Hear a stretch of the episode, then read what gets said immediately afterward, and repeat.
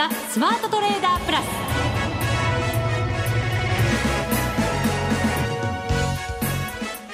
全国のリスナーの皆さんこんにちは。内田まさです。ここからはザ・スマートトレーダープラスをお送りしていきます。この方にご登場いただきましょう。国際テクニカルアナリスト福永博之さんです。こんにちは。よろしくお願いします。よろしくお願いいたします、はい。福永さん、はい。もうすぐ2万円に日経平均到達するんじゃないかと思われましたけれども、はい。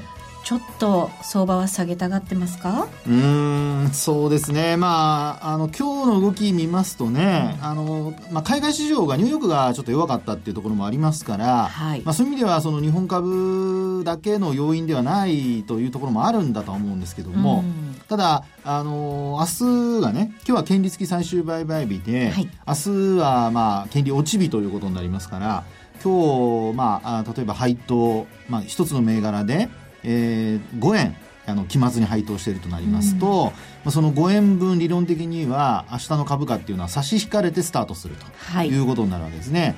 まあ、そうなりますと、そのに、えー日経平均採用銘柄の合計、これまだ予想配当なので何とも言えないんですけど、うんまあ、実際言われているのが、まあ、110円前後とかって言われてはいるんですよね。はいでただまあ実際のその現物株と現物株指数と先物の差やっていうのは、まあ、大体80円から90円ぐらいしか開いてないんですけども、あの予想配当ではそんなことが言われていると。ですから、あの実際にその合計した分、110円前後、えー今日の株価からさらに落ちて始まるってことになりますので、まあ、今日が19,471円っていう終値ですから、まあ、ここから110円差し引きますと360円。はい。ということなので、まあ、その下げた分というか配当落ち分を当日埋めることができるかどうかっていうね。うーん。今日の動きなんか見てるとそれをはい。埋める力が果たしてあるのかどうなのか、うん。まあ、はい。今日は先ほどもね福永さん言いましたけど外部環境がはい。かなり影響したという理由ではあるんですけれども、そうですね。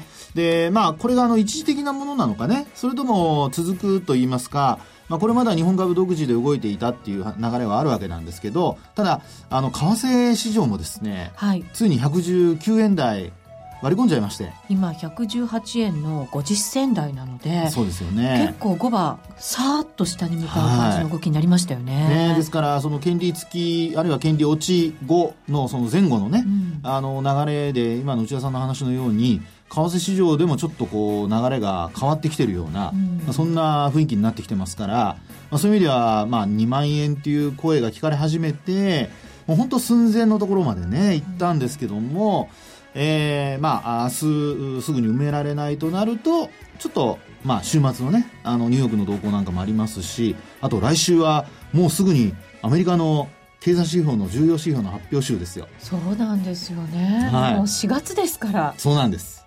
ね。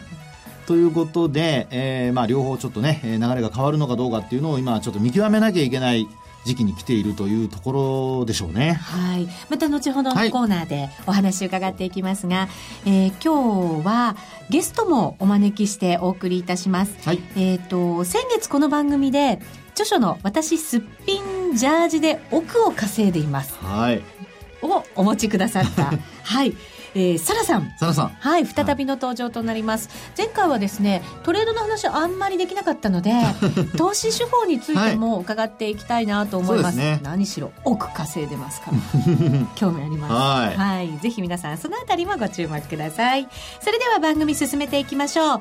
この番組を盛り上げていただくのは、リスナーの皆様です。プラスになるトレーダーになるために、必要なテクニック、心構えなどを今日も身につけましょう。どうぞ最後までお付き合いください。この番組はマネックス証券の提供でお送りします。スマートトレーダー計画、よーい、ドン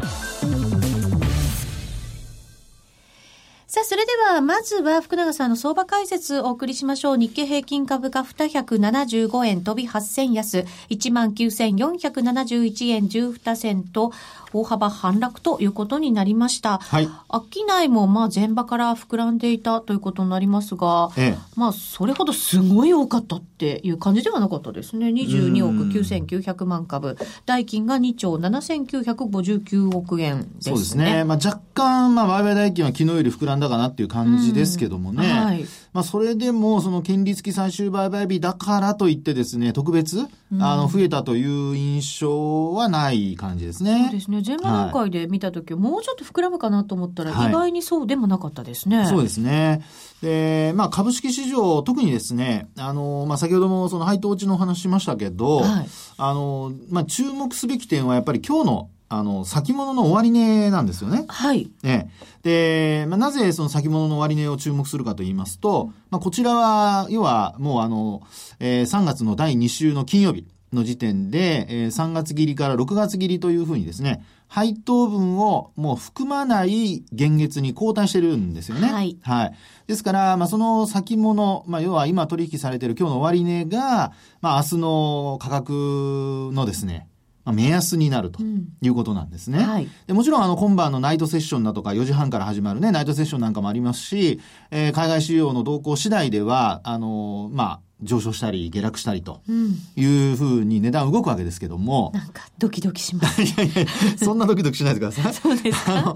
ちなみにですね、あの、終値が、はい。えー、19,290円なんですよ、先物。19,290円。はい。そして、先ほどお話しましたように、471円というのが現物の終値。うん。ね。で、これまでもその現物の方が値段が高くて配当が含まれてましたから、あーその分逆剤になってたわけですけども、明日からは、まあ、純剤屋になると。はい。ですから、先物価格が19,290円スライドしてスタートしたとすると、まあ日経平均株価はですね、19,290円前後でスタートするという、うん。そういう流れになるということですね。うん。はい。で、それはもちろん、あの、配当落ち分も含んでいるということになりますから、あの、純粋に下げてということではないので、はいまあ、そこは、あの、まあ、当日埋められるかどうかということになってくるということになりますね。うーん。19,290円か。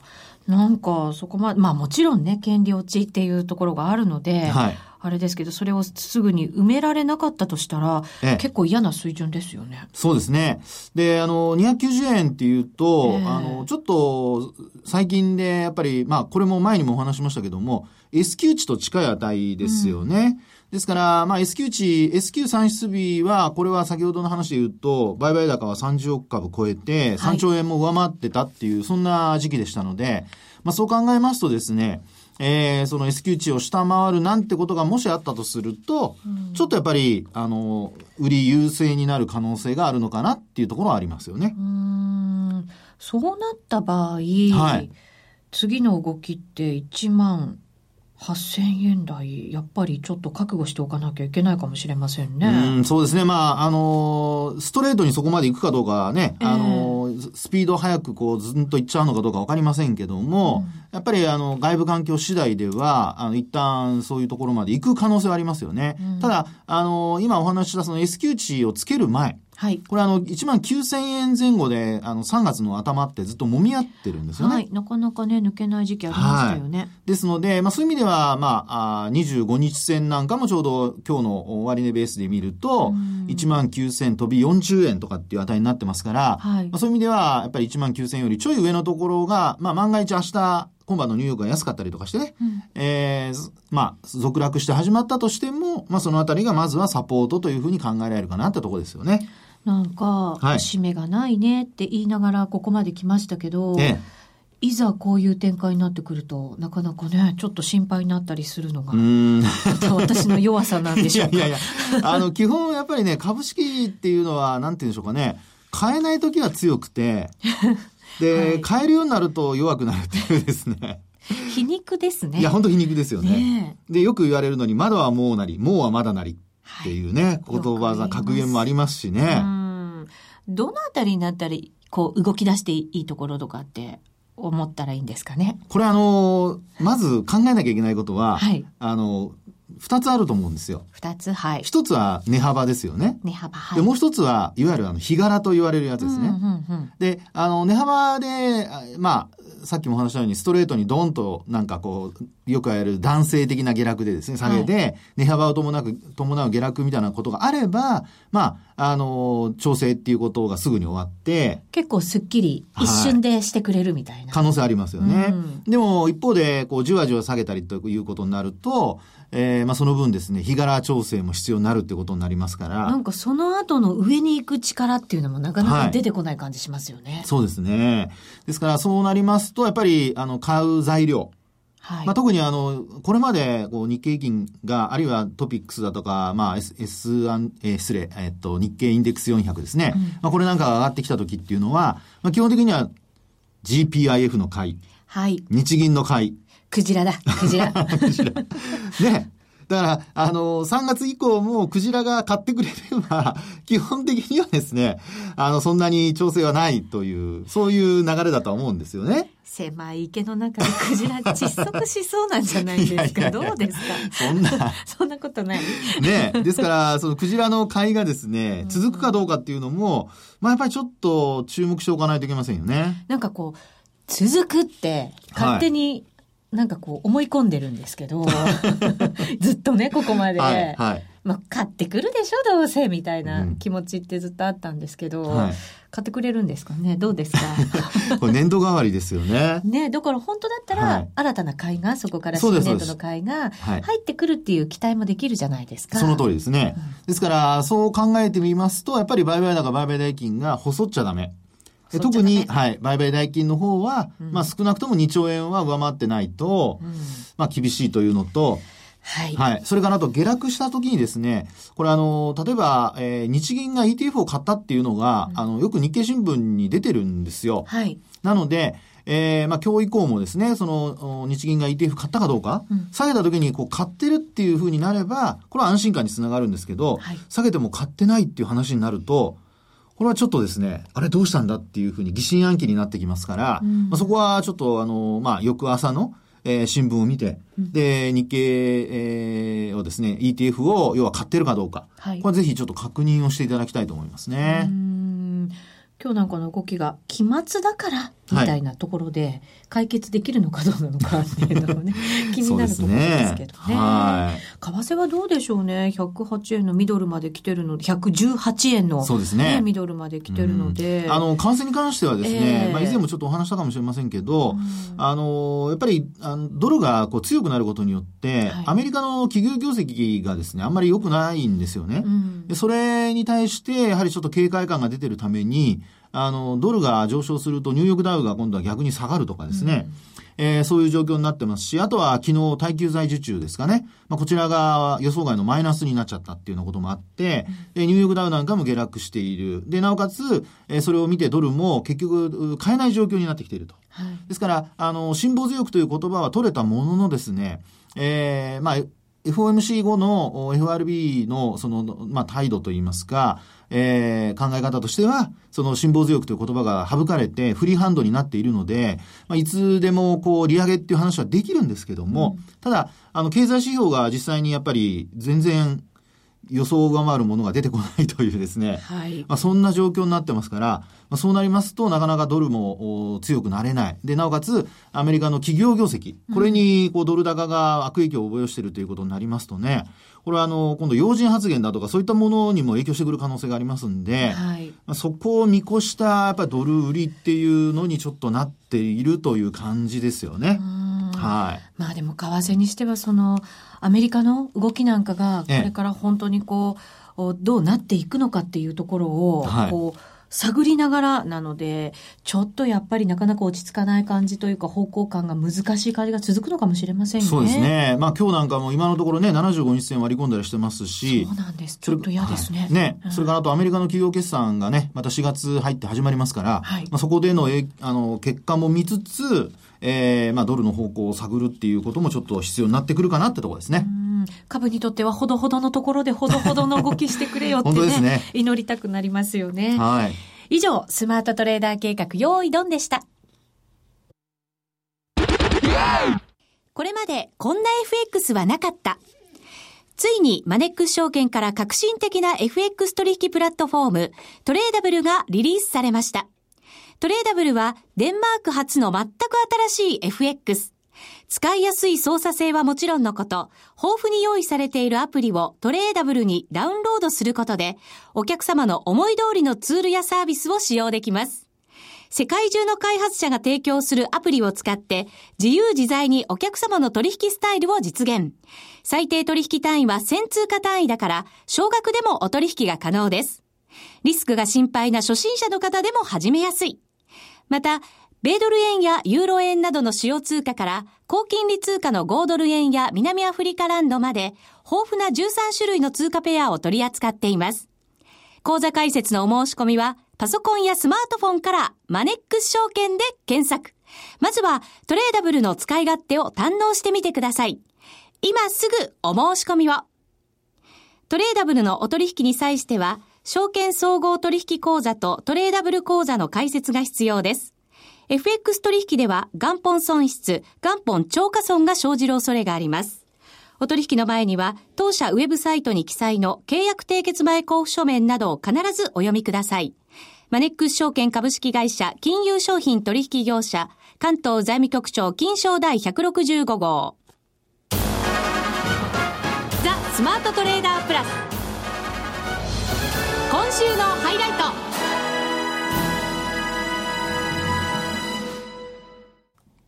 さあ、それではここからは、ザ・スマートトレーダープラス今週のハイライトです。ゲストの方ご紹介しましょう。サラさんです。こんにちは。よろしくお願いします。こんにちは。こんにちは。前回来ていただいたのもう1ヶ月ぐらい前ですそうですね。早いな、1ヶ月が。早いですね。ね前回はその小説、出たばかりで、私、すっぴんジャージで奥稼いでいます。はい、まだ予約段階でしたよね、あの時、ね。あ、そうですね。予約段階でも増刷が決定したっていう。そう。ですね、おかげさまで。大好評の小説なんですけど、その後、出版記念パーティーが行われたって聞いて、はい。私たち残念ながら仕事で行けなくて。そうなんですよ。ね写真だけいろんなところで拝見して、はい、楽しそうでしたね。はい楽しかったです しかもめちゃめちゃ有名なトレーダーの方々がもう軒並み集まってるっていう、あの豪華な感じは何ですか？そうですね。なんかいろんなトレーダーさんとか、あとアナリストさんとか来ていらっしあのいらっしゃっていただいて。え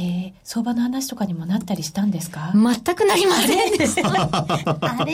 全くなり、皆さんオフでしたね。ああ、そうなんですね。はい、なんか羨ましかったんですけど、今日は、サラさんのトレードの方法についてちょっと迫ってみたいなと思います。前回はその小説の話で時間が終わってしまったので、はい。はいサラちゃんなんか50日トレード？あ、これ五等日トレードっていうね。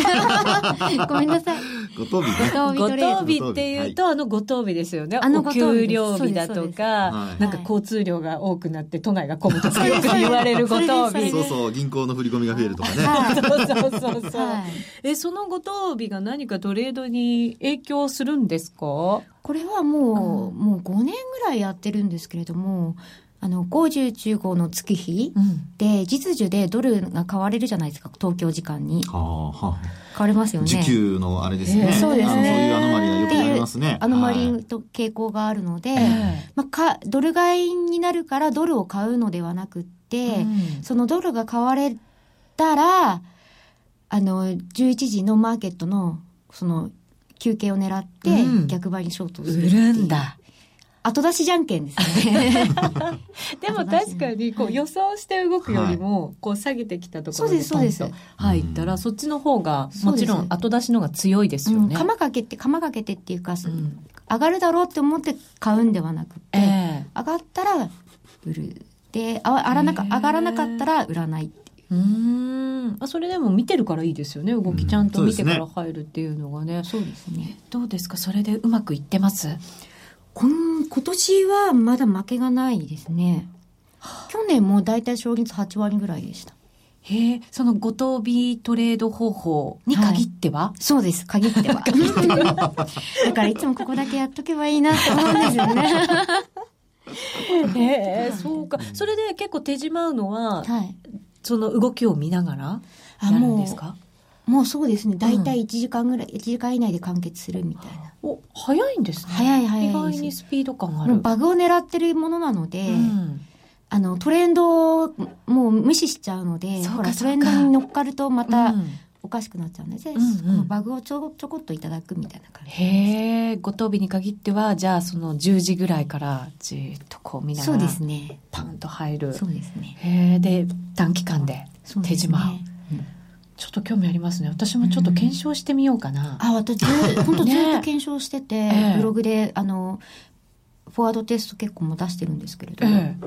リアルです。それ通貨ペアは、あの、どんな通貨ペアに有効なんですか？まあ、やっぱりドルが基準ですか？あドルが基準なんですけれども、うん動かないことも多いので、あの円あの私はドルドル円とユーロ円あの2ユーロ円もペアをチェックしてます。うん。なるほど。ここ最近はユーロ円の方が多いですね。あうん。ー東京時間だとユーロドルとかもあんまり動かなかったりとかすることもありますもんうね。ん。そうですね、うん。円絡みっていうことで、うん。ドル円がユーロ円になりますね。へえそれを思いついたのはやっぱりそういうアノマリーから？いやみんなやってるんじゃない？やってるけど 言 言わないだけだと思いますよへえ結構なんか日本時間とか集中して毎日見てたりすると、うん。この時間にこんな風に動きやすいなっていう時間帯はあったりしますよね。そうですね、うん。結構みんな普通に当たり前にええ。例えばマーケットのそのオープンとかクローズとかそういった時間にガガッと動くところを狙ってうん。ルール化してっていうことはやってると思うんですけれども体系化するのがねそうですね。体系化するのは結構、あの、まあ、自分なりにこう、ルールを作ったりとか、体系化して、で、なおかつこう、頭の中で整理しないといけないので、そうですねそうするのは結構大変かもしれませんね。それをきっちりやってるかどうかの違いだけだと思いますうん。そらちゃんは結構しっかりやってますよね。だからブログとかでもそうやっていろいろデータなんせ小説書ける。ありがとうございますど どうですか？ここからのドル円の方向性って。いやドル円は結局やっぱり今ちょうど惜しいな気がしますけれどもでも、うんほら4月に株価ってね、あんまり強くない。ね。あんまり強くないそうですね。ですよね。強くない。そういね最近傾向としてはね、あんまり強くないですね。そうですよねええなんかそこでちょっと休憩してからの本格上げなのかな？どうなんですかね？っていう探ってますよ。福永さん探ってます。教えてください。いやいやいやいやあの、マーケットに聞きましょう。そうですねいい 確かですにね。そうするとじゃあサラちゃんはドル円やるとしたらもうちょっと待ちな感じ。そうですねでもいずれはね120また120今120 118円118円のミドルまでうん。はい出ましたよね、だから結局今ちょうどいい感じのおしめなのかな、うーん。そうですね。って思ってますけだかどら探り合いの日ですか、今日は。はっきりせえと言いたいところですけど。ポジション取ろうと思って聞いてないんじゃないでしょうね。困りますね。いや私最近ほらもうユーユーロドルに釘付けなのあで、本当、うんじゃあユーロドルの見通し聞いちゃおうかな。私もユーロドルやるんですけど、うんなんか上も意外に戻り鈍いし、もうちょっとこれだけ下げてきて、もうちょっと戻ってくれてもいいんじゃないかなって。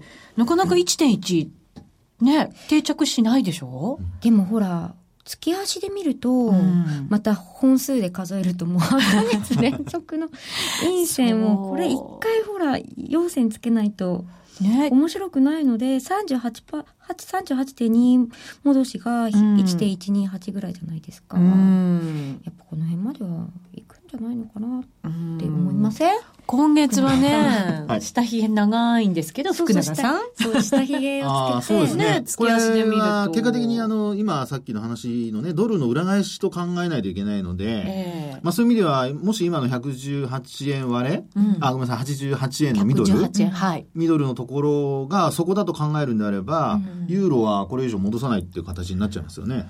そうですよえね。えあの、基本的にはやっぱドルが基軸通貨として、キーカレンシーとして、こうね、あの、他の通貨に影響を与えるんだとすればですよ、うん。通貨ペアに影響を与えるんだとすれば、まあ、ユーロドルっていうのはもうその中でも最たるも、あの、つ最強の通貨ペアになるわけですからね。はい。流動性にしても、あるいはみんながどれだけウォッチしてるかにしても、うん。でその中でドルが、えーまあ、それ以上、え対円で円高にならないんだとすれば、あの、ちょっとこう、まあ、ユーロは戻さなくて、もうちょっと下に落ちていくっていうふうなことが考えられると。うんでも一方で、ドルが下落するんだと考えるとすると、はい。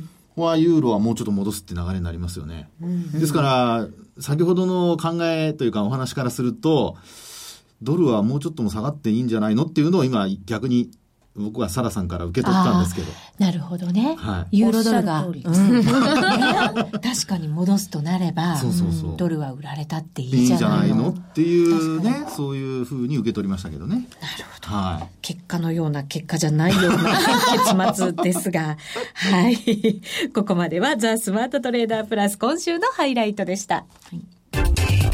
みんなで参加、今週のミッション。さて、ここからはですね、新しい企画のスタートでございます。そうなんです。はい。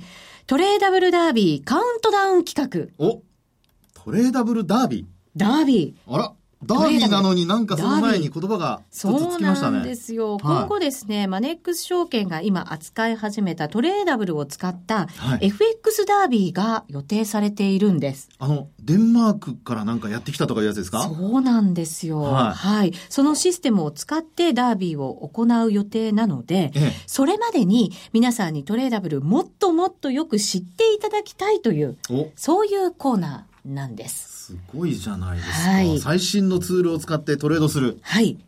ちょっとドキドキですね。今までのツールだって。なかなか私使いこなせなかったけど。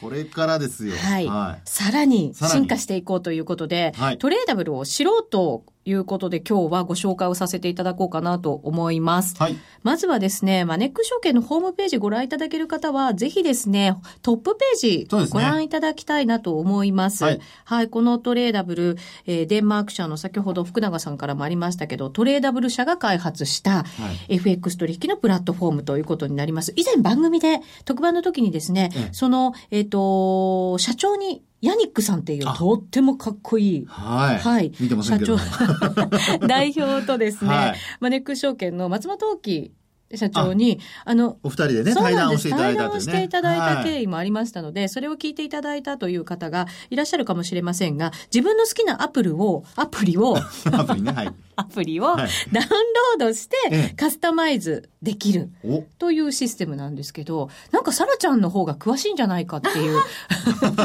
実は実は、私より断然。うんそうですね。先はい々からなんかモニターでええ使わせていただいてて、え、どう？いや、面白いですよ。面白い。あ、なんか、トレンディーだなっていう。乗ってかないと、時代に。そう。汎用性があって、ええなんか、M、あの MT4 みたいに将来的には、なんかアプリ開発する人が増えてくれば、広まったら面白いなと思いました、へー私は。じゃあちょっとこの先の未来が楽しみなツールの一つそうですね。なんですね。はいなので、まずじゃあホームページを開いていただいて、はいえっ、と、そのですね、デモ講座がもう使えるんですよね。そうなんですよね。はいあの、トップページのところにね、はいあのー、マネックス証券さんのホームページ、トップページのところにですね、あのー、いろいろバナーが出てるんですけど、はいそこにあの、トレーダブルを始めてみませんかっていう、うんえーまあ、小さな、あのー枠がありまして、はい。そこをクリックしていただくと、うんトレーダブルのページに飛ぶんですね。はい。はい。飛ぶと、飛ぶとその次に、はい。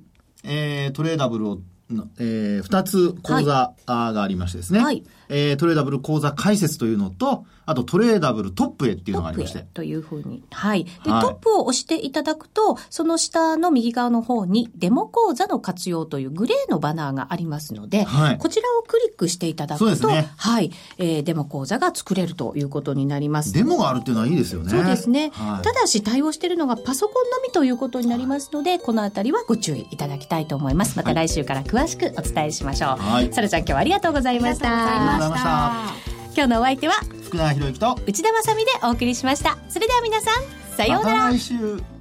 この番組はマネックス証券の提供でお送りしました。